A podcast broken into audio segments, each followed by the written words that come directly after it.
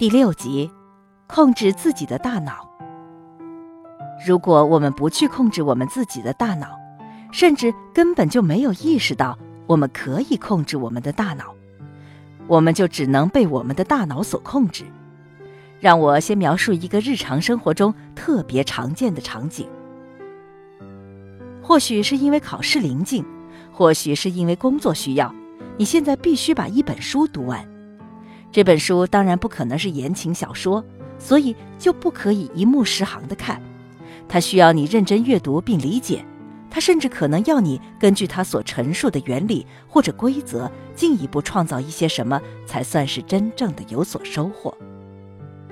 经过一番挣扎，你终于决定正式开始。你坐到你喜欢的沙发上，翻开某一页开始看。过了一会儿，你忽然觉得自己非常渴。所以出去找水喝，打开冰箱，顺手拿出一瓶饮料，倒到杯子里。刚喝了一口，一下子想起来，不对，你不应该喝这种带糖的饮料。于是你重新回到沙发上，接着看你的书。看了一会儿，你换了个姿势，巧的是，你不小心压到了电视机遥控器，电视一下子亮了。这个节目主持人恰好是你最喜欢的。哇哦，她今天穿的这裙子太漂亮了。不过今天的话题怎么这么无聊？你不由自主的还是看了一会儿，又顺手用遥控器翻了翻其他的电视台。幸亏这个时候一连几个电视台都没有什么好节目，你才有点失望的想：现在的节目真的很无聊，还不如看书呢。嗯，怎么这么渴？你这才想起来。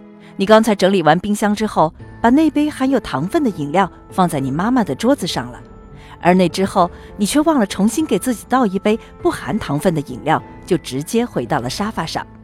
于是你起身去弄点喝的，喝了两口，你忽然想起来，你现在正喝的饮料正是你最喜欢的。第一次跟前男友约会的时候，他请你喝的就是这种饮料。唉，也不知道他现在在哪儿。在干什么？手机响了，一个短信，一个朋友问你在干嘛呢？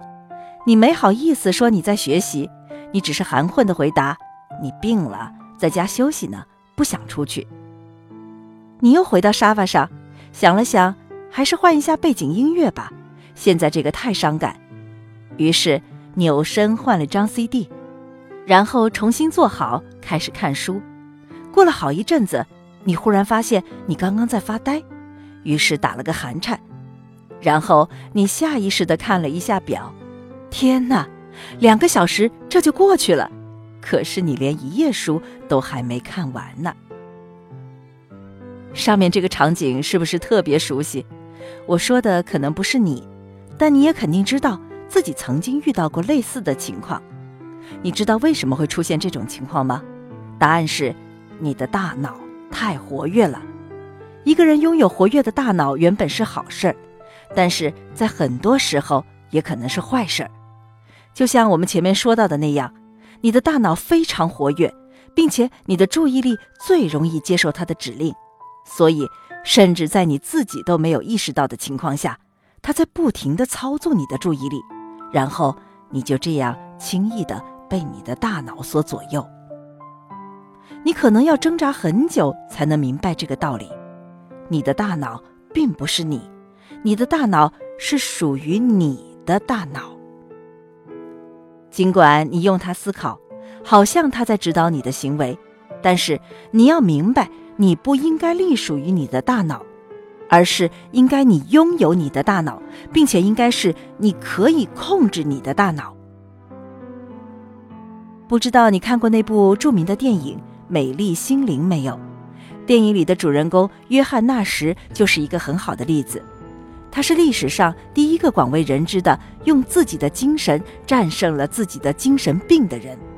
换言之，纳什通过挣扎学会了控制自己的大脑，不再为自己大脑中的幻觉所控制。另外一个经典的例子就是著名的心理学家维克多·弗兰克，他的父母、妻子、兄弟都死于纳粹的魔掌。而他本人则在纳粹集中营里受到严刑拷打。有一天，他赤身独处于囚室之中，忽然有了一种全新的感受。他突然想明白，即使是在极端恶劣的情况下，人们也会拥有一种最后的自由，那就是选择了自己的态度的自由。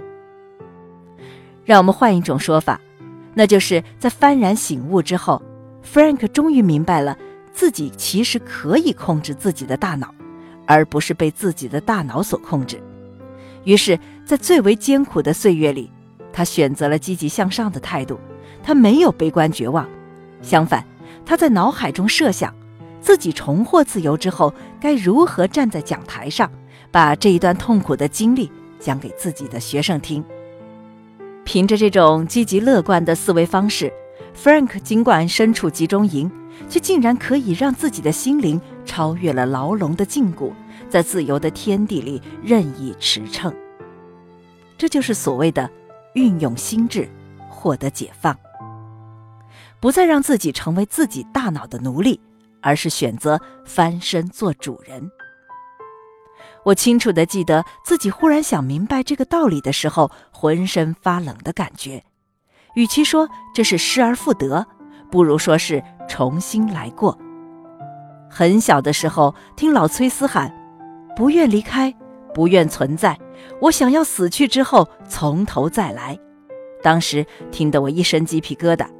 明白那是一种无奈，谁都没办法从头再来，更何况对一个不相信轮回的人。可是，当我突然意识到我竟然可以，也根本就应该控制我自己的大脑的时候，我觉得我居然不用死就可以从头再来，这该是多么神奇！